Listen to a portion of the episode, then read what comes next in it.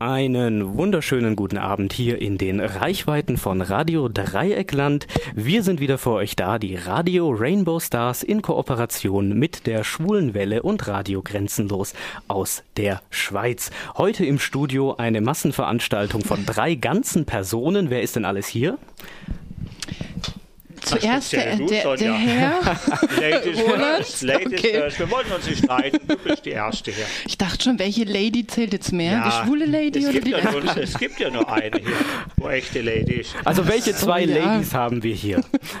Das ist die Sonja und Roland. Dankeschön. Roland. Und, so der, und der Andreas ist auch noch da. Und Andreas. Genau. Alle in einer Reihe harmonisch vereint. Und wir steigen ein mit einem kleinen Dialog. Stellt euch vor, ich wäre jemand anderes. Unser neuer Kollege ist ein Homo. Seit ich das weiß, kann ich nicht mehr aufs Klo, weil ich Angst habe, dass der Typ auftaucht und mir auf den Schwanz glotzt. Ich kann auch nicht mehr in Ruhe in die Kantine, weil ich immer Angst habe, dass der Typ sich hinter mich stellt und mich angrapscht oder so. Mal ehrlich, sowas ist doch krank, oder? Hm.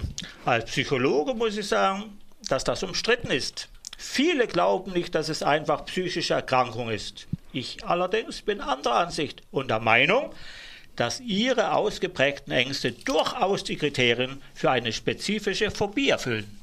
Und damit sind wir auch direkt im Thema. Das war ein Comic von Erzähl mir nix auf Facebook zu finden, unter anderem sehr empfehlenswert im Übrigen, sehr lustig und lehrreich. Und wir haben heute das Thema Homophobie ausgesucht und werden euch gleich mal platt wälzen mit einem geballten Wissen an Definitionen, was denn um alles in der Welt Homophobie überhaupt sein soll.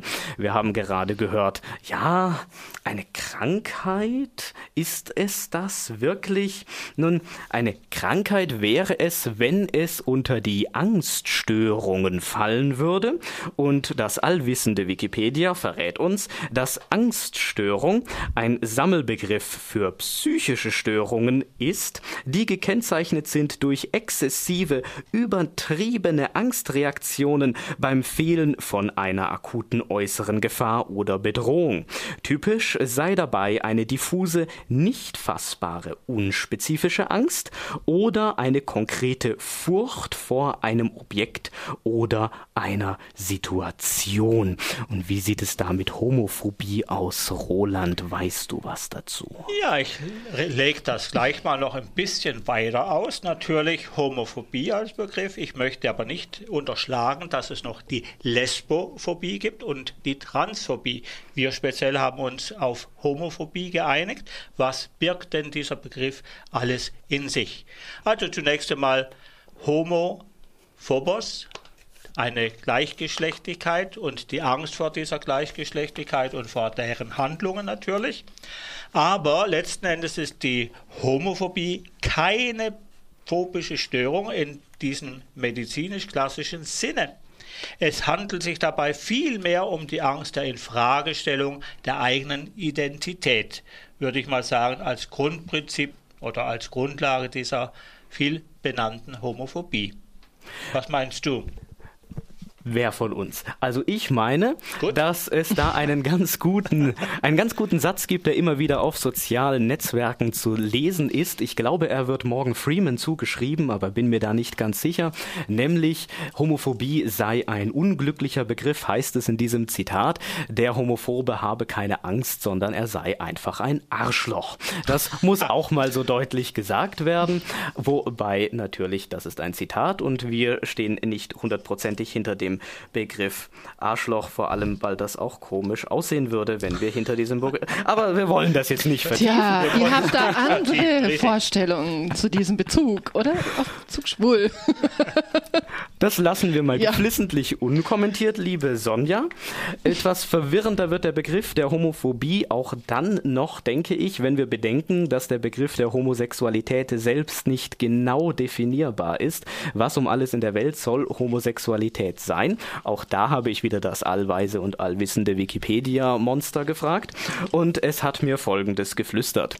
Homosexualität bezeichnet je nach Verwendung schon mal sehr spannend, je nach Verwendung, sowohl gleichgeschlechtliches sexuelles Verhalten, erotisches und romantisches Begehren gegenüber Personen des eigenen Geschlechts, als auch darauf aufbauende Identitäten, etwas äh, ja, ja, etwa sich selbst als Lesch, als, Roland, liest du vor.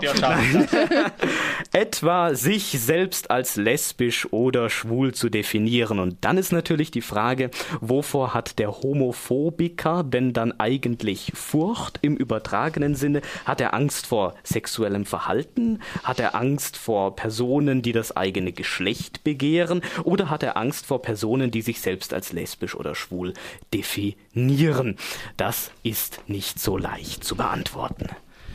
Deswegen, ich habe hier in einem Heft, was ich später noch mal kurz vorstellen werde, den Begriff Homonegativität gefunden. Das heißt, wenn man in Bezug auf Homosexuelle negativ eingestellt ist. Das würde ja irgendwie ein Mix aus Homophobie und ein Homonegativität irgendwo was dazwischen.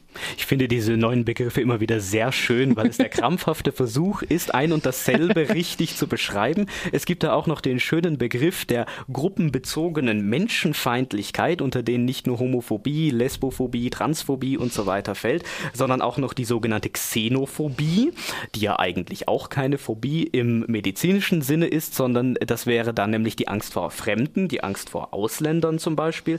Darunter fällt dann aber auch so etwas wie Rassismus oder Sexismus, gruppenbezogene Menschenfeindlichkeit, auch ein Wort oder ein Begriff, der in den letzten Jahren vermehrt auftaucht. Eben Angst oder Ablehnung? Angst das ist so eine Ablehnung. Frage. Das gibt ja, kann man ja so oder so sehen, aber ich glaube, es betrifft oft mehr die Ablehnung als die. Eine Kombination aus allem, ja. ja. weil hier die Unwissenheit eben eine sehr große Rolle spielt.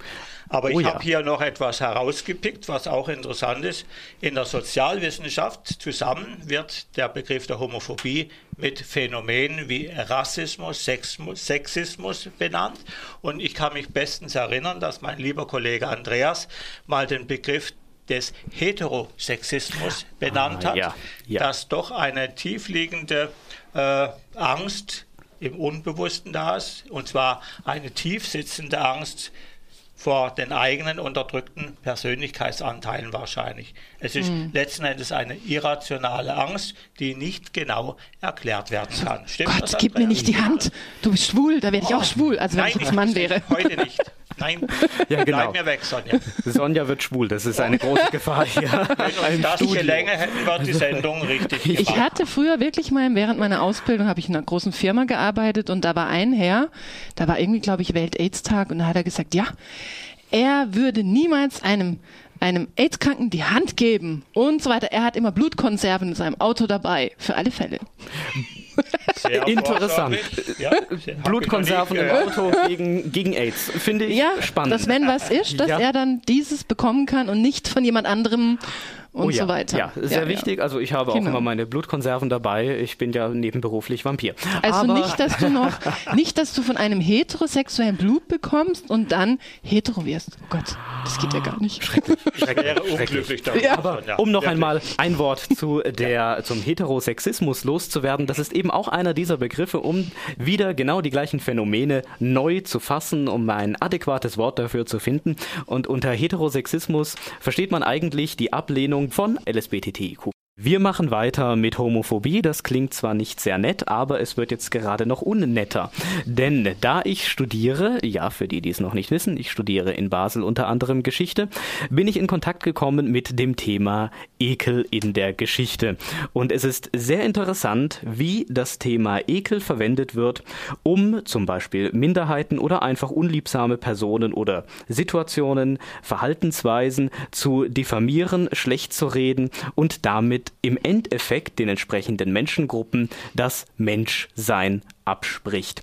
Dazu gibt es unter anderem ein sehr interessantes Buch. Leider ist es komplett auf Englisch, aber für unsere englischsprachigen Zuhörer äh, vielleicht von Interesse. Das Buch heißt From Disgust to Humanity, Sexual Orientation and Constitutional Law von Martha C. Nussbaum aus dem Jahr 2010. Auch sehr schön, dass der Nachname dann doch nochmal ein, ein Deutscher ist sehr auf die Vereinigten Staaten bezogen, aber darin erfährt man unter anderem, dass, ähm, dass äh, Ekel auch in der Politik eine Rolle spielt. Es gibt dort zwei herausgestellte Personen, und zwar ist das einmal Patrick Devlin, ein britischer Anwalt und einmal Leon Cass, das ist ein amerikanischer Universitätsprofessor oder war es auf jeden Fall, die beide sehr unterschiedlich argumentieren, aber im Endeffekt auf den Schluss kommen, dass eine verbreiteter, dass ein verbreiteter Ekel gegenüber einer bestimmten Handlungsweise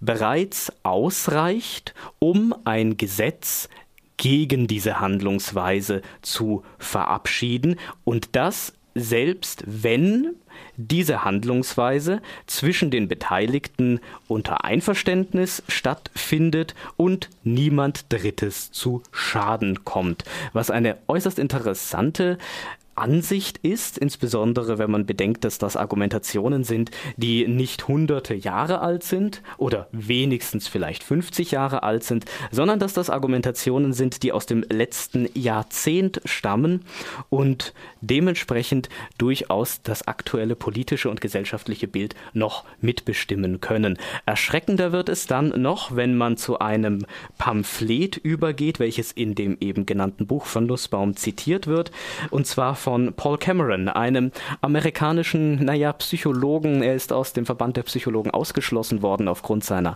Ansichten und seiner Handlungen, die jetzt nicht unbedingt mit dem Ekel begründet wurden, dieser Ausschluss, sondern er gehört einer Gruppierung an oder hat diese sogar gegründet, wenn ich mich recht entsinne, die vergleichbar ist mit der Demo für alle bei uns.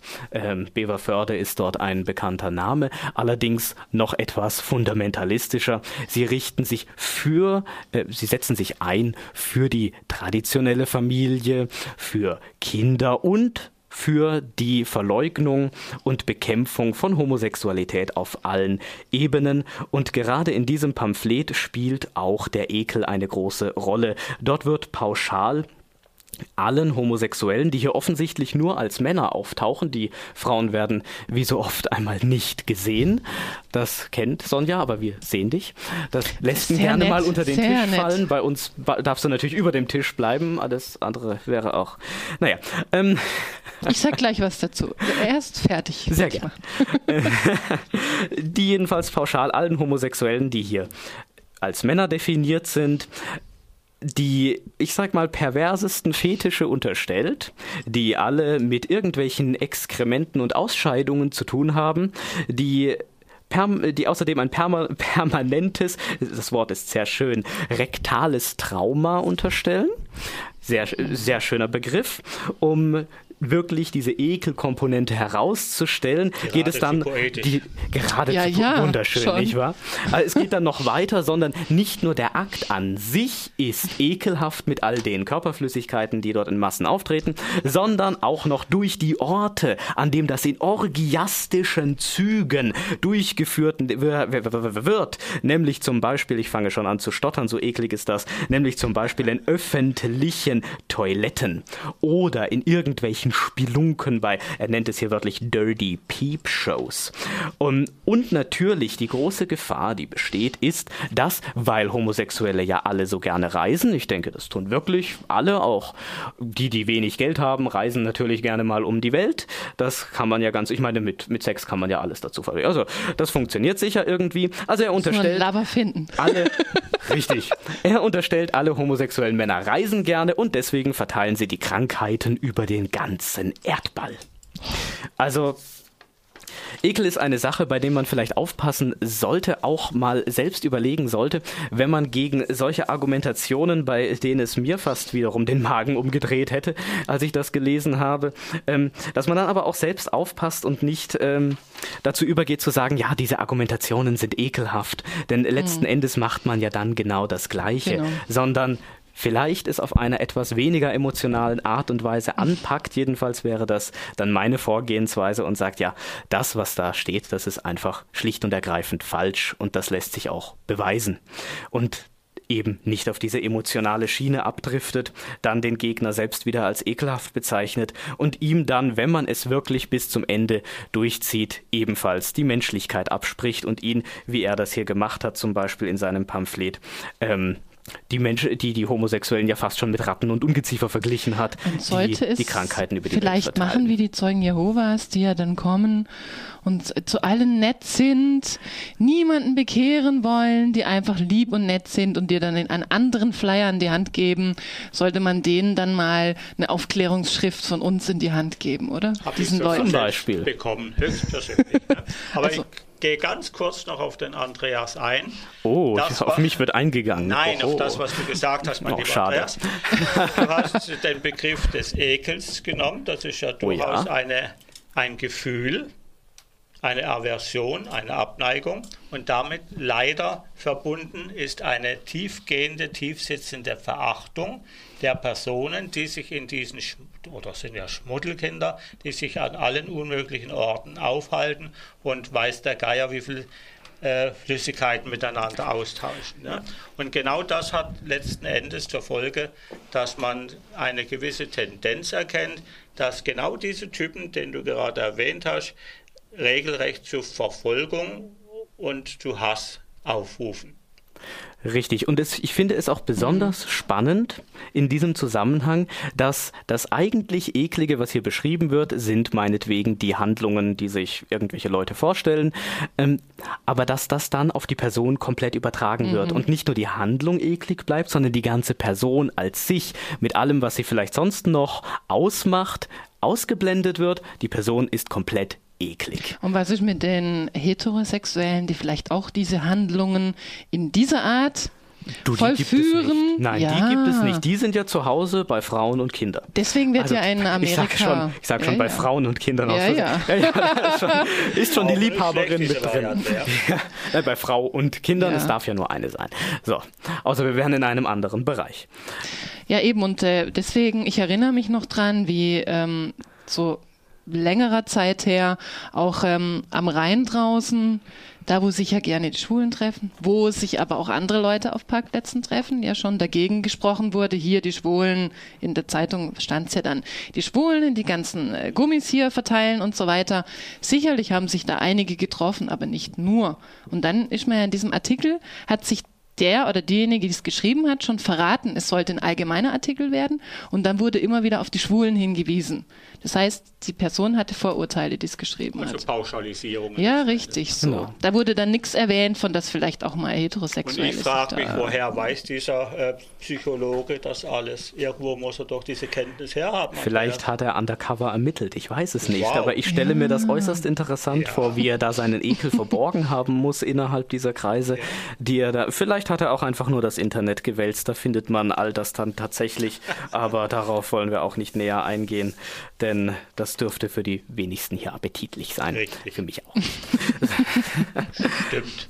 Und äh, jetzt geht es auf einen ganz konkreten Fall zu, denn wir von den Rainbow Stars haben auch mit ja, einem Fall zu tun, der jedenfalls sehr viel in den Medien herumgegeistert ist und zwar seit dem 28.09.2016 immer wieder in der Zeitung, das letzte Mal am 30.03.2017. Es ist also noch brandaktuell und auch hier geht es wenn man den Redakteuren glaubt, um Homophobie.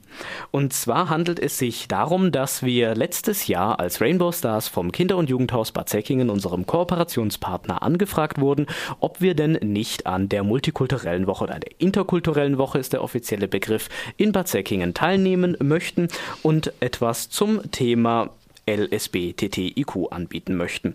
Das Jugendhaus hatte bisher immer einen Film vorgeschlagen und auch so fiel die Wahl wieder auf einen Film, nämlich auf den Film Out in the Dark. Nun gab es allerdings ein paar Probleme mit dem multikulturellen Beirat, der sich in erster Linie aus den religiösen Gemeinschaften des Ortes Bad Säckingen zusammensetzt. Namentlich hat die türkische Gemeinde, die türkisch-islamische Gemeinde, die im Übrigen eine DTIP-Gemeinde ist, blockiert und gesagt, sie werden an dieser multikulturellen Woche nicht mehr teilnehmen, wenn dieses Thema thematisiert wird. Was für uns nicht verständlich war. Die Kirchen haben sich in einer Diskussion, zu der wir geladen wurden, um uns zu rechtfertigen, hinter diese Gemeinde gestellt und man sagt, offiziell haben wir den Film zurückgezogen. Tatsächlich mussten wir den Film aber zurückziehen, da es nur zwei Optionen gab. Entweder wir ziehen den Film zurück oder nicht, dann findet die gesamte Woche nicht statt und der Film wird ebenfalls nicht gezeigt. Nun ja, wir haben dann offiziell den Film jedenfalls zurückgezogen. Irgendwie ist das Ganze an den Südkurier gelangt. Am 28.09. wurde der Artikel Film zur Homosexualität sorgt für Differenzen bei interkulturellen Woche veröffentlicht und Bald darauf weitere Artikel im Südkurier auf queer.de, sogar in der Taz wurde der örtliche evangelische Pfarrer interviewt. Außerdem im Männermagazin von irgendwelchen Stars wurde uns äh, Solidarität bekundet. Manchmal habe ich mich bei diesen Meldungen auch gefragt, ihr wart nicht dabei, woher wisst ihr das alles so detailliert? Insbesondere dann, als diese Artikel auf Seiten von Pegida und AfD aufgetaucht sind, um gegen Moslems zu hetzen, was uns wiederum veranlasst hat, noch einmal zu betonen, dass wir nichts gegen Moslems oder den Islam haben, aber dass es in diesem Fall sehr unglücklich gelaufen ist und wir die Reaktion des multikulturellen Beirates als solches nicht verstehen können und alles dargelegt haben.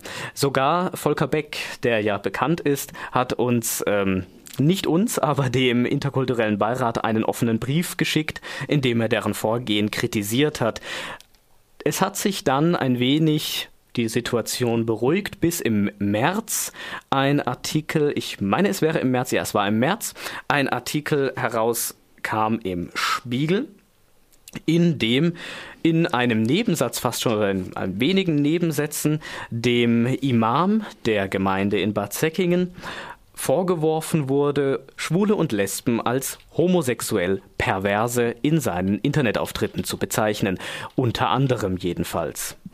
Das wiederum hat, äh, den, hat die Badische Zeitung auf den Plan gerufen, die sich bisher aus der Diskussion rausgehalten hat, und hat darauf einen Artikel veröffentlicht, in dem sie das, den ganzen Vorfall zusammenfasst. Und zwar wird dort von den entsprechenden Inter Internetauftritten des Imams zitiert. Er habe tatsächlich von homosexuell Perversen gesprochen. Er habe außerdem zum Beispiel Frauen, die unverschleiert, unverschleiert sind oder Hosen tragen, als ihm ein Dorn im Auge bezeichnet, weil sie sich wie Männer gebärdeten.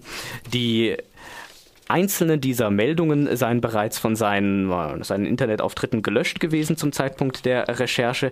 Einige, unter anderem auch den mit dem Hinweis auf perverse Homosexuelle, seien zu diesem Zeitpunkt aber noch abrufbar gewesen. Die DITIB-Gemeinde wurde um eine Stellungnahme gebeten, die dann sehr kurz ausgefallen ist und im sprechenden Artikel der Badischen Zeitung folgendermaßen lautet, das muss man einfach wörtlich zitieren, auf Anfrage der Badischen Zeitung teilte die DITIB Bad Säckingen mit, dass man keinen der Vorwürfe akzeptiere.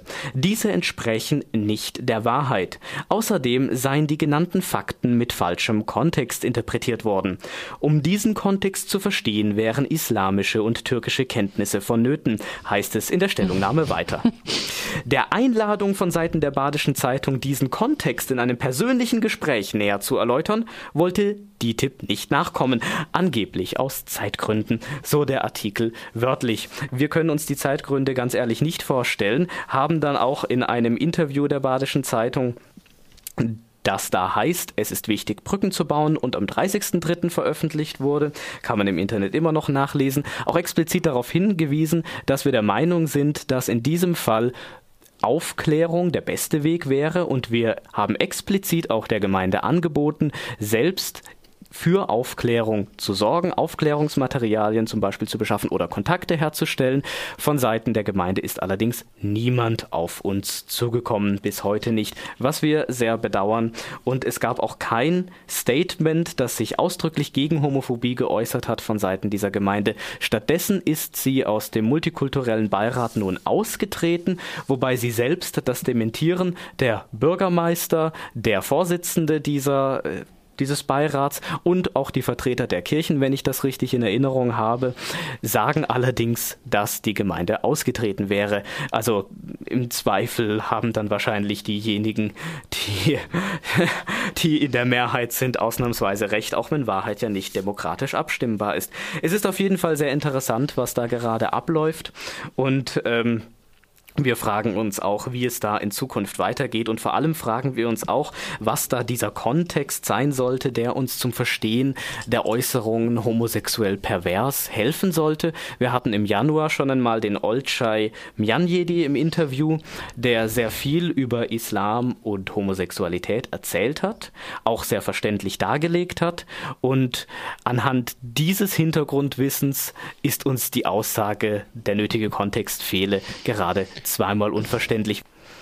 Ja, jetzt gerade mit diesen Stichworten von dir in Bezug auf äh, den Islam kommen wir zum Thema Religionen im Gesamten und auch zum Vatikan. Da haben Roland und ich auch schon mal ein bisschen uns darüber unterhalten vor längerer Zeit, weil immer wieder kommen natürlich auch Dinge in den Medien. Jetzt ähm, Ende April der Stern Nummer 18 mit einem ganz großen Thema ähm, habe ich mir, glaube ich, am dritten Tag nach der Erscheinung ähm, am Kiosk besorgen wollen. Da hieß es, alles schon ausverkauft seit gestern. Das heißt, am zweiten Tag war an diesem Kiosk schon alles weg. Und am dritten Tage war es ausverkauft. Okay. Und im Laden habe ich noch eine der letzten Ausgaben ähm, bekommen. Ähm, Verbotene Liebe im Vatikan das Enthüllungsbuch exklusiv im Stern.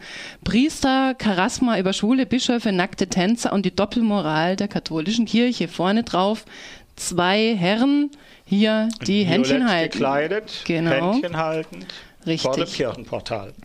Ja, und ich erinnere mich, ähm, hier wird auch immer wieder mal auf Ratzinger hingewiesen, zu früheren Zeiten, als wir Radiosendungen gemacht haben, als er ja noch gar nicht Papst war, sondern davor, ähm, hat er mal irgendwann gesagt, er muss sich überlegen, was ist schlimmer, ein Schwuler oder ein Mörder? und es wurde auch vor äh, einer Weile mal gesagt, ja, AIDS ist die Strafe Gottes so. Und hier lese ich jetzt in diesem wirklich sehr langen Artikel von sechs, sieben Seiten, also Hauptartikel des ganzen Hefts, ähm, dass hier von einem Geistlichen, also in Bezug auf ähm, einer Demo, die es gegeben hat ähm, in russisch-orthodoxe russisch Aktivisten, die gegen Homosexuelle gezogen sind, hieß es hier als Reaktion, endlich hat jemand den Mut, diesen menschlichen Dreck wegzufegen. Ja? Und äh, in diesem langen Bericht wird auch immer wieder ähm, darauf hingewiesen, dass Homosexualität wirklich ein ganz schwerwiegendes Thema in der Kirche sein soll, wo immer wieder bei jeder Gelegenheit darauf hingewiesen wird und ähm, ja, wenn man jetzt zum Beispiel auf der Karriereleiter jemanden was Böses will, dann muss man einfach nur ein bisschen über den lästern, bisschen äh, anderen Leuten, die halt eine gewisse Macht haben, Dinge ins Ohr flüstern und äh, ein bisschen in Verruf bringen zur Missbilligung. Wir alle wissen, ist er homosexuell. Also so in die Richtung, dem bisschen das Versperren. Erinnert mich auch ein bisschen ähm, an einen Artikel, den ich vor Jahren mal gelesen habe, wo es auch darum ging, um Homosexuelle im Sport. Jetzt sagen wir mal, was ja auch zum Thema Markus Urban der ja da ja. das Buch geschrieben hat oder über ihn wurde geschrieben, so rum, ähm, immer wieder mal gesagt hat, wenn man schwul ist, kommt man fast nicht wirklich in die Bundesliga. Da scheid, dann scheidet man eine Stufe oder zwei Stufen darunter irgendwann aus, weil man das nicht aushält. Und äh, er weist hier eben auch darauf hin, ähm, dass er immer irgendwann ähm, auf der Karriereleiter aufsteigen wollte. Und ähm, er hat es dann auch wirklich geschafft, seinen Wunsch wahrzumachen und er wurde Präfekt der Glaubenskongregation. Genau. Oh, die Glaubenskongregation. Übrigens genau. sehr lustig, das ist der Nachfolger der Inquisition, für alle, die es noch nicht Richtig, wissen. genau. Und er hat irgendwie. Bekannt, ja? Ich träumte davon, Großinquisitor zu werden, habe ich mir hier angestrichen. Und äh, ganz interessant, worauf er auch hinweist, dass ähm, unter es ging nie schwuler zu als unter Ratzinger. Zu der Zeit ähm, wäre man wieder ein bisschen in die Barockzeit zurückgegangen und hätte rote Schüchen getragen und Scheitelkäppchen bedeckten die Köpfe, Spitzen und Quasten und Fransen und man wäre sehr damenhaft durch die Gegend gegangen zu dieser Zeit. Und ähm, da auch irgendwie, wo war es denn? Da war auch ähm, beschrieben auf eines der Seiten, dass hier ähm, Zirkusakrobaten ähm, waren da bei einer Veranstaltung, ähm, die zuvor auf einem schwulen Festival aufgetreten sind. Und ähm, da hätten angeblich, so wie er sagt, das glaube ich auch, die ganzen Anwesenden hätten die schier die Körper, sind die hoch und runter gegangen, haben sich das genau angeschaut und, also mit ähm, Blicken schon fast aufgefallen. Ja, richtig, genau, genau. Und das, eben hier habe ich es mir angekreuzt, ihre Augen waren starr auf die Tänzer gerichtet und ihre Herzen müssen wild geschlagen haben, weil sie ja so empfänglich für jede Form von Kunst sind. Die Tänzer, genügend entkleidet, um mit ihrer perfekten Muskulatur beeindrucken, ja blenden zu können, umarmten sich in einem exquisiten akrobatischen maskulinen oh, Tanz. Sonja, hör auf. ja, eben, und da steht ja. dann äh, eine Truppe, Truppe akrobatischer Tänzer, ähm, homosexueller Grazilität von Thron des Papstes aus betrachtet, ja, so. Und er spricht auch hier von einer großen Schwulenfeier, die, die größte Schwulenfeier, die je im Vatikan stattgefunden hat, ähm, ja, vor ein paar Jahren, also zur Zeit von Benedikt war es ganz heftig. Und er sagt auch, er würde mal behaupten, dass ähm, Kathol der katholische Klerus besteht aus Männern, die von mehr als einem Hauch von Weiblichkeit umgeben, gleichzeitig aber von Hass auf Homosexuelle erfüllt sind. Wie viele Homosexuelle tatsächlich dem Klerus angehören, ist eines der bestgehüteten Geheimnisse der Kirche. Auf der Grundlage meiner persönlichen Erfahrungen gehe ich davon aus, dass ungefähr die Hälfte aller katholischen Geistlichen schwul sind. Und das mag gar nicht mal so falsch sein, denn es ist tatsächlich so, dass unter den Geistlichen eine erhöhte Anzahl Homosexueller sind, die allerdings dann meistens sich selbst versuchen zu verleugnen. So ist genau. Er sagt hier auch, wenn zwei Priester befreundet sind, eng engen Umgang miteinander pflegen, kann man in der Regel davon ausgehen, dass sie ein homosexuelles Paar bilden. Das hatte er mit seinem ähm, Freund auch. Also ein italienischer Priester hatte sich in ihn verliebt, er dann auch in ihn.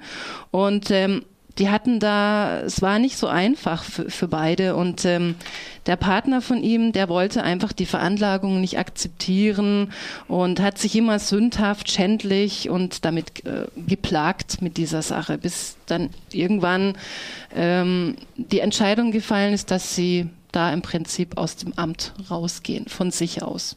Also ganz ja krasse Geschichte. Auch nicht gerade das Gesündeste für einen Menschen, wenn er seine Sexualität, die er natürlicherweise hat, unterdrückt. Für Sigmund Freud wäre das ein gefundenes Fressen gewesen, weil für ihn das der Auslöser für so ziemlich jede psychische Störung war, neben der Mutter und der Kindheit. Mhm. Aber davon abgesehen wäre das für ihn die Triebfeder gewesen. Ist wahrscheinlich nicht ganz korrekt oder ziemlich sicher nicht ganz korrekt, aber gesund wird es trotzdem nicht sein. Hm. Und er sagt eben auch, er denkt, dass äh, viele von diesen besagten Schwulen da im Vatikan oder in den Bereichen, ähm, wie du es vorher gesagt hast, ähm, Roland, im Prinzip durch ein den Druck rauslassen, indem sie einfach äh, schlecht reden. Schwule schlecht reden und indem man halt wirklich das Ganze nochmal anfeuert und da schon irgendwie verrückt. Ja, oder? da ist selbstverständlich was dran. Es ist letzten Endes die Beschäftigung, die sich ein Homophober macht, und zwar einer, der sich exzessiv beschäftigt mit der Homosexualität und praktisch dadurch seine eigene auch zurückversetzt letzten Endes. Ja, glaube ich jedenfalls, dass das durchaus so sein kann. Interessant auch, dass eine Furcht da ist vor Abwertungen der eigenen Person oder der Familie, die sie ja angeblich schützen. Und äh, auch die religiöse Furcht habe ich mir mal aufgeschrieben. Äh, unfassbar letzten Endes, in welcher Form diese Homophobie zutage tritt. Also für mich ist das schleierhaft und ich glaube, dass 50 Prozent zu tief gegriffen sind. Ich glaube, die Quote liegt um Kann einiges gut sein. höher. Es ist nur schwierig, das herauszufinden. Eine Umfrage wird man wohl kaum machen können innerhalb des Vatikans und ehrliche Antworten wird man da wahrscheinlich auch nicht unbedingt bekommen.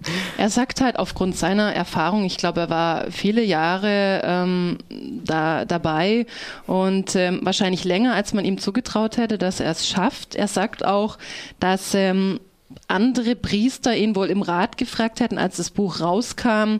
Ähm, der Vatikan hat es natürlich ignoriert in dem Sinne und er sagt halt auch klar, das wäre das, was man erwarten könnte, dass die Kirche im Prinzip ähm, als Institution das Leiden der einzelnen Person nicht interessiert und sie daran das einfach gar nicht wirklich wissen wollen. Ähm, und ähm, er geht auch gar nicht mehr zu dieser Messe, hat er gesagt. Ähm, weil die Funktionäre der Kirche warten doch nur drauf.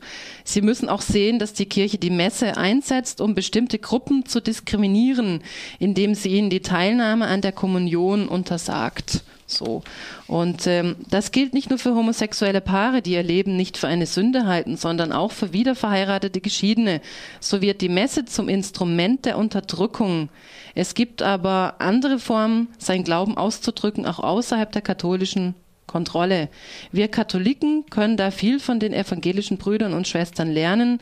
Sie zeigen uns die wahre Freiheit im Glauben. Also er spricht auch von, ähm, er möchte da anderen damit zeigen, wie man sich befreit oder wie man einfach frei leben kann, ohne diese Vorgaben der Kirche, die einfach, ja, die damit überhaupt nichts anfangen können. Ja.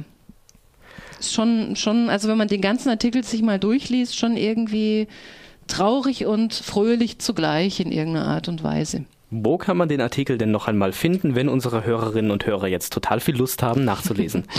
Also ich denke mal, dass man sicherlich, äh, wenn man irgendwie in Bibliotheken oder so nachschaut, in der Lörracher Bibliothek oder Freiburger, könnte ich mir die gut vorstellen, dass sie Artikel, die, ja. mein, genau vom letzten Monat dieses Heft. Also es handelt ähm, sich um den Stern. Genau, vom April. Vom April. Nummer 18. Nummer ja. 18. An alle, die nachlesen genau. möchten. Großer Artikel und eben es geht um das Buch Der erste Stein von Karas Karamsa heißt er. Und es erschien beim Bertelsmann 320 Seiten für 1999. Bei Weltbild wird es wohl kaum äh, in Erscheinung treten, denn das ist ein katholischer Verlag. aber, das glaube ich auch nicht. Aber nee. es erinnert ein bisschen an das Buch, was vor ein paar Jahren herauskam, Der heilige Schein, von diesem anderen äh, Priester, dessen Name mir gerade entfallen ist, der ähnliche Enthüllungen gemacht hat. Und zwar ist es wahrscheinlich, ja, es ist immer ein bisschen schwierig mit solchen Enthüllungsbüchern, weil ja da auch sicher ein bisschen ein Rachegedanke unterstellt werden könnte. So, jetzt rechne ich aber mit der Kirche ja ab. Und mhm. es erschien mir auch etwas seltsam, dass er zum Beispiel die rosa, äh, die roten Schüchen und alles auch schon gleich als schwul bewertet hat. Da frage ich mich, reproduziert er damit nicht selbst eigentlich Klischees und Stereotype? Aber wenn man solche Sachen einmal weglässt, dann ist es schon interessant, was übereinstimmend immer wieder aus aus, äh, Ausgestiegenen aus der Kirche, um es einmal so mhm. auszudrücken, berichten. Da habe ich auch mal vor einer Weile ähm, einen Artikel gelesen, ich glaube, es war sogar bei queer.de, von zwei äh, Nonnen, zwei italienischen Nonnen, die da sich gefunden haben und dann auch ausgestiegen sind aus der ganzen Thematik, um zueinander zu finden. Und er spricht eben auch davon, dass die Kirche sich einfach mal ein bisschen verändert sollte und dass eben Franziskus in gewisser Weise äh, schon gerne Sachen ändern würde, aber solange er sich da nicht wirklich dafür einsetzt, irgendwie würde sich ja nichts ändern und man ihn auch nicht so wirklich ähm, ja, ja, er unterliegt dem Druck der Kardinäle und den unterschiedlichen katholischen Gremien. Die brauchen nämlich diese Stereotypen zur Machterhaltung ihrer eigenen äh, na, der Kirche letzten Endes. Genau, genau. Und was lernen wir dann daraus? Selbst ein absoluter Herrscher herrscht nicht absolut, sondern ist auf seine Untergebenen angewiesen. In diesem Fall die Kardinäle ja. und Gremien. Wir haben in der Gruppe, in der Rainbow Stars Gruppe einen Film angeschaut, von dem wir euch natürlich auch ganz gerne berichten würden. Äh, Roland, hast du zufällig gerade eine Zusammenfassung, um was es da ging? Ich kann das gerne mal euch berichten. Es war ein Film, der nach einem wahren Fall äh, gestaltet wurde. Der Fall spielte sich in Mexiko ab. Der Film selber heißt Unbedingter Gehorsam. Ein Film von Luis Urquiza. Ich kann ganz kurz mal den Inhalt äh, vorlesen. Denn da habe ich gedacht, das wäre schon wichtig, dass man die Grundkenntnisse hat hier. Und zwar die Eltern des 13-jährigen Julian sind absolut mächtig stolz, als ihr Sohn in das altehrwürdige Priesterseminar des charismatischen Pater Angel de la Cruz aufgenommen wird. Dort, in diesem Seminar, wird harte Disziplin gepredigt und körperliche Askese. Aber in Wahrheit stellt der Patre seinen Zöglichen nach, und zwar recht lüstern. Eines Tages wird Julian in ein palastartiges Privathaus gebracht, das Privathaus des Patre. Der Patre erklärt den Buben als sein Protégé und ist sogar in der Lage, ihn umzubenennen in das heilige Wörtchen Sacramento das wir manchmal als äh, Schimpfwort vielleicht benutzen. Ne? Und nun wollte er ihn unbedingten Gehorsam lehren und den Weg zur Erleuchtung weisen. Für den Buben allerdings beginnt ein ganz schwieriges Martyrium. Es handelt sich nämlich um einen Film, der das Thema Missbrauch innerhalb von ja. kirchlichen Gemeinschaften, in diesem Fall diese fiktive, aber auf wahren Begebenheiten basierende Einrichtung thematisiert und wir können uns alle vorstellen, was dort passiert. Ähm, wir wollen es uns nicht unbedingt vorstellen, aber es ist äh, offensichtlich sexueller Missbrauch, Erniedrigung und alles, was dazugehört, bis der junge Mann am Ende gebrochen wird und durch einen neuen ersetzt wird von dem Pater Angel an, der ist ja weniger ein Engel als ah, ein Teufel ja, in Menschen. Der Engel des Kreuzes. Der Engel ne? des Kreuzes, ja. Der, der Engel hat es im Kreuz offensichtlich. Ein scheinbarer Engel, ja, ja. Ja, ja, so. ein, ein Engel, der sich eher als Teufel herausstellt. Ein interessanter Film, der meiner Meinung nach sehr gut die internen Machtstrukturen aufgezeigt hat oder dazu in der Lage ist und vor allem auch schon fast etwas Sektenartiges schildert.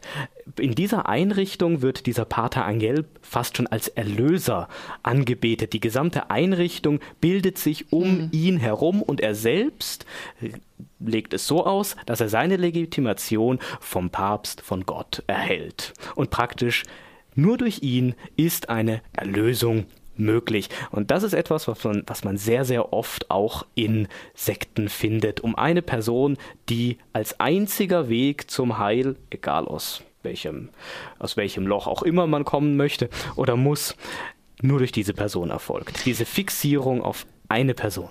Es war ja fast schon so eine der, der junge Mann, der war ja schon so, ach, ich wurde ausgewählt, ja. bei ihm ins Privathaus zu ziehen und da zu sein, hat er das ein oder andere mitbekommen, was er nicht hätte sehen sollen, was man ihm dann auch eingeredet hat. Er hätte ja nichts gesehen, wurde bestraft. Ähm, 60er Jahre, glaube ich, wurde, hat das Ganze gespielt. Ja, 60er, vielleicht auch Anfang 70er genau. Jahre, da ist auch einiges für Oldtimer-Fans zu sehen. war übrigens diese Geschichte mit dem Prozess gegen diesen Pater. Ne? Ja, ja, mhm. das war ja erst viel später, 2009, ja. gell? Und ähm, also ich fand den Film auch sehr gut und obwohl es sich eigentlich um ein ernsthaftes Thema handelt, gab es doch ein paar Lacher drin, oder? Ja, und wir nehmen die jetzt nicht vorweg, denn ja. alle, die diesen Film noch nicht gesehen haben, sollen die Möglichkeit haben, auch über diese Stellen zu lachen, falls sie nicht anfangen zu weinen, je nachdem. Es handelt sich um den Film Unbedingter Gehorsam von Edition Salzgeber. Dort findet genau. man diesen Film. Und wer sich weiter mit dem Thema beschäftigen möchte, kann sich auch sehr gerne noch die Dokumentation Mea Maxima Culpa Silence in the House of God anschauen, die sich ebenfalls dem Thema sexuellen Missbrauch in der römischen katholischen Kirche ähm, befasst. Allerdings handelt es sich hierbei um Missbräuche von Gehörlosen Kindern und Jugendlichen. Auch ein sehr, sehr interessanter, sehr, sehr langer Film, aber man kann sehr gut vergleichen, was in dem Spielfilm Unbedingter Gehorsam alles aufgegriffen wurde und was tatsächlich stattgefunden hat. Und man mhm. wird sehr viele Parallelen und Ähnlichkeiten entdecken. Ebenfalls sehr interessant ist die MDR-Dokumentation Weiche Satan, Teufelsaustreibungen in Polen, die auch auf YouTube zu finden ist. Dort werden vier junge Polinnen begleitet, die meinen, vom Teufel besessen zu sein und einen Exorzismus zu brauchen oder von ihrer Familie Familie oder Geistlichen dazu gedrängt werden, mehrere Exorzismen zum Teil über sich ergehen zu lassen, was im Übrigen legal ist, auch heute noch, denn dieser Film spielt in der Gegenwart. Diese Dokumentation ist nicht auf Fälle aus der Vergangenheit angewiesen, sondern das spielt im Hier und Jetzt und sich so ab. Und eine dieser Personen, die hier begleitet wird, ist eine Frau, die felsenfest davon überzeugt ist, vom Teufel besessen zu sein, weil sie andere Frauen begehrt. Und die einzige Erklärung, die sie dafür hat, und darin wird sie von den Geistlichen auch bestärkt, ist, naja, Besessenheit, denn das ist ja nicht natürlich. Also eine Frau, die Frauen begehrt, das Besessenheit. Anderes, wie äh, uns ja schon mal gesagt wurde, von so einer Freikirche, einer evangelischen, vor vielen Jahren immer mal wieder erwähnt, ähm, auf den richtigen Weg zurückführen. Hört sich vielleicht ein bisschen netter an, meint aber eigentlich ja das Gleiche, wenn man es genau betrachtet, oder? So. Ja, und übrigens zum Film von vorher, mhm. ich erwähne das nochmal gerne. Der Film hieß Unbedingter Gehorsam gibt es noch dazu zu sagen, dass die Figur des Angel de la Cruz beruht auf dem berüchtigten Gründer, das war Tatsache, den gab es tatsächlich, und dieser Gründer der Legionäre Christi war Martial Maciel. Und er wurde 2009 wegen langjährigen Kindesmissbrauchs verur tatsächlich verurteilt in Mexiko. Und wenn wir in den Film ein bisschen verfolgt haben, so mit Blickpunkt auf die Handlungsweisen des Padre, da haben wir gesehen, dass seine eigene Pädophilie letzten Endes in einem spirituellen Brauch gebunden war. Allein die Fußwaschung und anhand dessen äh, erwählt er den Buben, später dann den Nachfolger des jungen äh, Julian. Eine Fußwaschung hat gereicht, um zu sagen, ich habe dich durch Gott ausgewählt. Mhm. Ich weiß ja. nicht, was für Füße der haben muss, aber immerhin, er hat sie nach den Füßen ausgewählt. Goldene Füße. Goldene Füße. Goldene, ja. göttliche Füße. Aber ein okay. ganz toller Film, weil ja. genau dieser Film unter der Perspektive des Erlebens oder des Martyriums des Jungen erzählt wird. Erinnert mich ein bisschen so in weiterem Sinne an die, an die frühen Zeit, also an die Griechen, die sich ja damals auch ihren Buben oder ihren Jüngling da hatten und äh, auch irgendwie ja so im Prinzip auserwählt. Das ist so ein weiter. besonders interessantes Thema, zu dem ich jetzt nur ein, zwei Sätze sagen werde, weil das sonst ausufern wird und ausarten wird. Das gibt da gäbe irgendwann mal eine eigene Sendung. Aber die Griechen sind ein interessantes Beispiel, weil ja sehr oft gesagt wird, ja, äh, Homosexualität in der Geschichte, schaut doch mal bei den Griechen, da war das alles kein Problem. Doch, das war sogar ein sehr, sehr großes Problem bei den Griechen. Erstens kam es darauf an, in welcher Polis, in welcher Stadt man lebte und in welcher Zeit. Denn es war von Stadt zu Stadt unterschiedlich und von Zeit zu Zeit unterschiedlich gehandhabt und das, was wir heute unter Homosexualität verstehen, nämlich eine Beziehung zwischen gleichrangigen Personen, zwischen Personen auf Augenhöhe, das gab es im antiken Griechenland ebenfalls nicht, sondern es handelte sich eben eher um eine naja, es wurde dann euphemistisch fast schon eine Schüler-Lehrer-Beziehung. Eine Lehre, ja, genau, wie der Knappe beim Ritter. Ne? Genau, genau.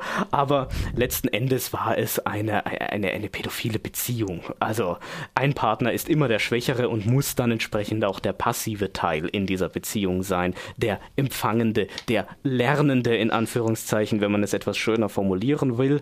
Aber auf alten Töpfen hat, lernt man kochen. Ja, aber die Frage ist, will man überhaupt kochen? Kochen lernen. Ja, also richtig. Oder auf die Art. Oder auf Aber die ähnliches Art, genau. gibt ja in den Gebieten des Amazonas, dass äh, Stämme, Indianerstämme auf dieselbe Weise ihre Kinder auch erziehen. Das gibt's. Man lernt sie auch an, auch gerade was die sexuelle Tätigkeit betrifft. Echt? Ähnlich wie, ja, ja. Okay.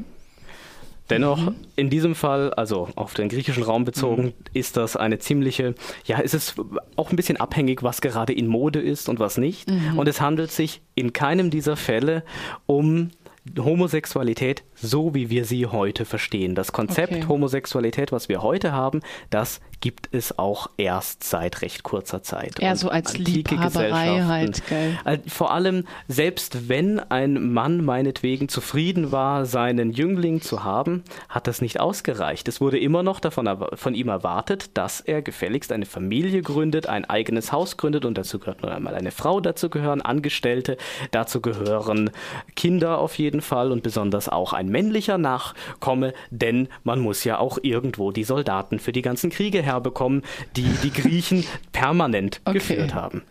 Im Moment haben wir einen kleinen Übergang von Kirche, von Religion zu Sport. Genau. Wir Und haben bereits schon Sendungen gehabt, in denen die Sonja ein Interview geführt hat mit mhm. Markus Urban. Wir zu haben Markus bereits Urban, über genau. Hitzelsberger mhm. gesprochen. Aber interessant ist vielleicht doch noch einmal einen kleinen Bezug zu nehmen auf die Wirkungsweise derer, die sich geoutet haben. Ich erinnere mich auch, dass wir vor einigen Jahren, es mag jetzt auch schon bald acht, neun Jahre her sein, hat man mit einem jungen Herrn, da hieß auch ähm, Roland, der hier in Freiburg, das war auch in der Zeitung im Sonntag drin, einen Fanclub gründen wollte zum SC Freiburg, aber einen schwulen oder schwul-lesbischen Fanclub, ähm, wie es es ja in andererorts häufiger schon gibt, also NRW oder in, in größeren Städten halt. Und ähm, irgendwie schien es damals nicht genug Leute gegeben zu haben, die da hätten mitmachen wollen. Er ist dann, glaube ich, auch nach München gezogen. Und wir hatten ihn in meinem Interview, haben wir einen kleinen Aufruf gestartet, dann später immer mal wieder so WM, EM darüber mal geredet und auch, ähm, ja, dann zu besagten Hitzelsberger und anderen mal drüber gesprochen, ob sich vielleicht doch was bewegt im Laufe der Jahre, auch im Sport. Sport scheint mir immer ein bisschen so als hintere Position, immer ein bisschen hinterher zum Thema Outing, Coming Out. Ja, das Ganze hat letzten Endes zum Tun mit der Betrachtungsweise der Sportler selber oder der Sportverbände mit dem, was sie tun im Profisport, entweder im Fußball oder im Ringen oder im äh, Basketball oder Karriere äh, im britischen Nationalspieler für, was habe ich gesagt, für Rugby beispielsweise. Und das sind ja die beiden Deutschen, die wir vorher genannt haben, eigentlich nur eine von sehr, sehr vielen, die sich inzwischen geoutet haben. Auch mit übrigens mit Todesfällen. Einer hat sich zum Beispiel erhängt, das war Justin Fasciano, ein schwarzer britischer Profifußballer, der sich 1998 erhängt hatte. Ne? Aber jetzt geht es eigentlich mal darum zu fragen, was bewirken etwa die Hitzelbergers, ich mache sie mal im Plural, oder die Urbans, wenn sich multipliziert geäußert wird über die eigene Homosexualität. Ich denke, es hat etwas bewirkt. In manchen Fußballvereinen wird schon Flagge gezeigt, indem man praktisch äh, die Homophobie äh, verbannen möchte, mit Hilfe von Spruchbändern und mit Hilfe der entsprechenden Verbände innerhalb der Schwulenszene. Und Problem letzten Endes sind eigentlich im Profisport die Prägungen, die man erhält durch die Fans, durch die Verbände und da gelten beispielsweise Profisportler immer als die, die diszipliniert und hypermännlich sind. Und ihr Spiel, egal in welchem Bereich des Sports, wird immer mit Kampf und Leistung, Leidenschaft, Siegeswillen äh, gekennzeichnet. Das Gegenstück, was hängt man den Homosexuellen an? Ich sage euch einfach mal ein paar äh, Stichworte. Man sagt, die oder der Homosexuelle hat keinerlei Durchhaltevermögen, was ja x-fach das Gegenteil bewiesen wurde. Die sind zickig, ja, wie immer man das auch benennen möge. Es sind Weicheier, sie sind sensibel, depressiv und so weiter. Man schiebt ihnen im Prinzip eine ganze Reihe von negativen äh, Eigenschaften zu, die so in dieser Form überhaupt gar nicht äh, stimmen. Sonja, hast du eine Ergänzung? Ja, also ich gucke jetzt gerade hier im Internet, weil ähm, es gibt ja auch einzelne geoutete ähm, Fußballspielerinnen, äh, Steffi Jones zum Beispiel, eine derer. Und ähm, ich habe jetzt hier einen Artikel von einem Wiener Soziologen, der sagt allgemein, ähm, er behauptet jetzt mal, 80 Prozent der Fußballerinnen sind lesbisch so. Und äh, im deutschen äh, Fußballnationalmannschaft weiß man, glaube ich, von zwei, die eine oder andere bisexuell. Vor etlichen Jahren, ähm, wo es um die Zeit der WM war, haben sie ja versucht, versucht, mit irgendwie schon sehr sexistischen, sexuell aufbringenden Bildern versucht, hier die Frauen darzustellen, also hier mit sexy Höschen und so weiter. Und ähm, ja, auch dort wollte man es nicht unbedingt, aber ich glaube, da hat sich schon so manches getan, was ich auch schon gelesen habe, dass man da doch eher damit umgehen kann, obwohl es auch dort nicht so gern gesehen war, weil wie er es jetzt hier schreibt, dieser Soziologe, ähm, ja, viele Eltern das vielleicht auch nicht unbedingt wollen, dass ihre äh, Tochter da Fußball spielt, weil das doch wirklich ein bisschen was Männliches wäre. Und ähm, ich glaube, es gibt auch da immer noch irgendwie Probleme, aber ich kenne auch etliche heterosexuelle Frauen, die Fußball spielen, auch etliche lesbische. Ähm, aber in diesem Punkt sind die, die Lesben in dieser Hinsicht jetzt nicht unbedingt bevorteilt, wie man vielleicht manchmal so sagen mag. Ähm, man braucht immer diesen bisschen sexuellen Aspekt dazu. Da rennen dann die Mädels da auf dem Ding rum und dann wird geglotzt halt. Ja, letzten Endes anhaben machen sich auch die Zuschauer einen Sport draus. Wenn ein Spieler ein Tor verschießt, du Schwuchtel heißt dann gleich, ne? der kann doch keinen Fußball, der ist schwul. Oder bei den Lesben, guck dir mal dieses Mannsweib an. an ne? Das genau. sind so die gängigen Beschimpfungen, die man auf den Fußballfeldern, selbst auf dem Ort, im kleinen Ort, finden kann. Ne? Und dem wollte man eben entgegenwirken, indem damals die, die äh, Mannschaftsführerin da so in die die Richtung, wir stellen unsere Damen ein bisschen sehr feminin da und sehr sexy und weiß der Geier was naja, und wollte auf die. ja schlecht kicken, ne? Also, äh, ja, aber hat da nichts richtig, zu suchen. Aber man wollte auf die Art entgegenwirken. Ja, ja, ich verstehe, Denken. Meinst, ja. Wobei die Frage ist, ob man damit nicht gleich das Gegenteil erreicht. Ja, ich, richtig, also. genau. Und die Rollenbilder mal wieder bedient, weil auch hier ja. schreibt er natürlich, dass ähm, was man eigentlich ja auch weiß, dass es halt äh, Schwule haben, die, also diese feminine Seite, die vielleicht ein Schwuler hat, ähm, die wird schon erwartet und wenn dann einer halt da irgendwie Fußball spielt und vielleicht auch ein bisschen draufhauen kann, dann, ach, das kann ja kein Schwuler sein. Das heißt, es hat auch viel mit Rollenbildern ja irgendwie auch zu tun. Wie hat ein Schwuler zu sein, wie hat eine Lesbe zu sein und wenn man da irgendwie mal ansetzen würde, ähm, dann auch in der Politik und in, im gesellschaftlichen Bereich ist man ja auch in gewisser Weise weitergekommen, aber doch wieder auch wieder rückfällig geworden in irgendeiner Art. Ja, wir sehen das ja gerade mit einigen äh, Tendenzen, die versuchen, das bisher jedenfalls auf zum Beispiel ähm, äh, juristischer, gesetzlicher Ebene erreichte wieder zu kippen, wieder rückgängig zu machen, fast schon wieder zurück in die 50er Jahre gehen zu wollen. Ich nenne jetzt keinen Namen AfD. Und, wir wissen ähm, trotzdem Andreas Edge. Und ja, da ist die Frage, wo gehen wir eigentlich in Zukunft hin? Wie gehen wir mit dem The wie wird das Thema Homophobie mhm. jetzt weitergehen? Wird es weniger? Wird es wieder mehr? Gibt es einen Rückschritt? Gibt es nur eine kleine Delle in einer stetigen Verbesserung? Auch äh, die unsicheren Zeiten, die ja manche Leute irgendwie sehen mit Kriegen und so weiter, ähm, wo man dann vielleicht, äh, also ich habe äh, mich mit dem einen oder anderen auch im religiösen Bereich bei uns unterhalten, sehr lockere Menschen, ähm, die auch sagen, ja, die Freikirchen kriegen mehr Zulauf. Also auch unter dem Aspekt vielleicht irgendwelche äh, Sachen wie jetzt hier vorher vorgetragen, was halt so der Kirche abgeht, dieses ganze Geheuchle. Aber andererseits auch ähm, die Kirche in gewissem Sinne, jetzt gerade die evangelische schon lockerer geworden so. Und manchen Leuten nicht konservativ genug mehr, gehen sie in die Freikirchen. Da haben wir mehr Rückhalt. Da ist konservativ. Da fühle ich mich noch aufgehoben. Was weiß ich? Ich weiß nicht, was da manche Leute so im Kopf haben. Auch Gründe, warum man vielleicht in eine Sekte eintritt oder Scientology oder weiß der Geier, wo es sich dann aufhält weil man irgendjemanden braucht, der einem äh, führt und oder. Es ist manchmal so. vielleicht auch einfach der Wunsch nach der guten alten Zeit, bei der vielleicht viele auch einfach ausblenden, dass die gute alte Zeit vielleicht gar nicht so gut war, wie sie sie mhm. in Erinnerung ja, haben. Zum Teil recht beschissen, ne? Zum, richtig, genau. Richtung, genau. Ne? Und Unsicherheiten halt. Was kommt da auf uns ja, zu? Genau. Deswegen, was kommt auf diese Sportler zu? Sie müssen im Prinzip gesehen Verbände haben oder äh, Gruppierungen, die in der Lage sind, nach außen hin zu wirken. Beispielsweise, ich habe jetzt nur einen Tipp mal, weil wir ja gleich weitermachen.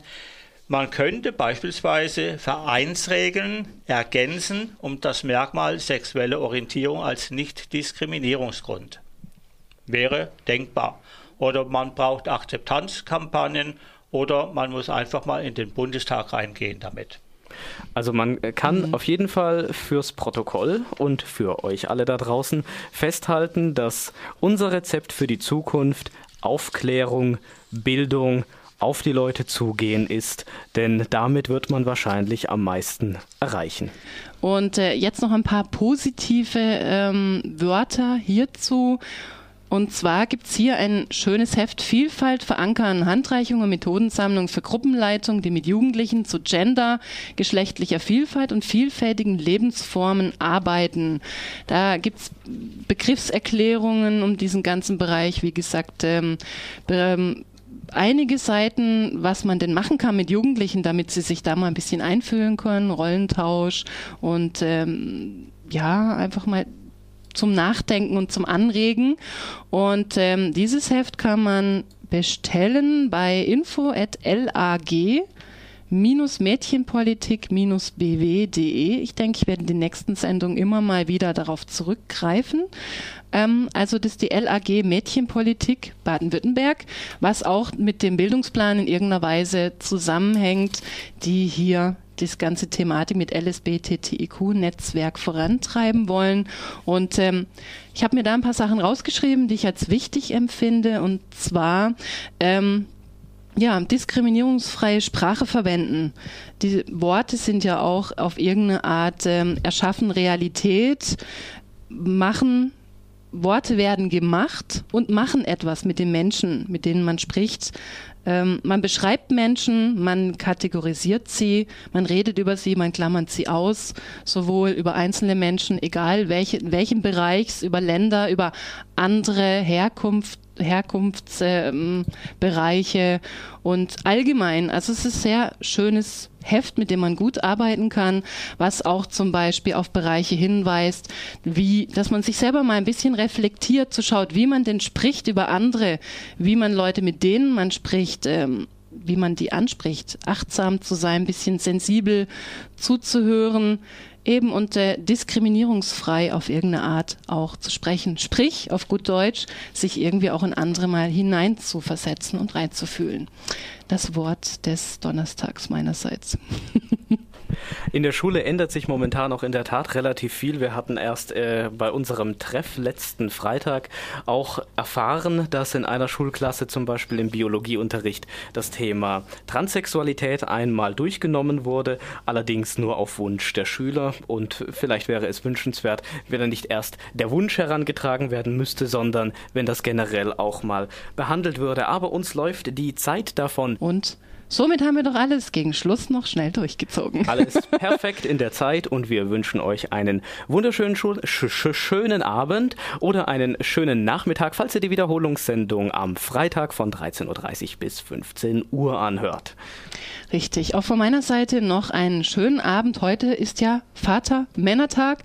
Wie auch immer, lasst es krachen. Alle von euch, die sich als Mann angesprochen fühlen. Dankeschön und als und ein Vater. wunderschönes Wochenende soll brütend heiß werden, 30 bis 33 Grad. Dann macht's gut. Bis bald.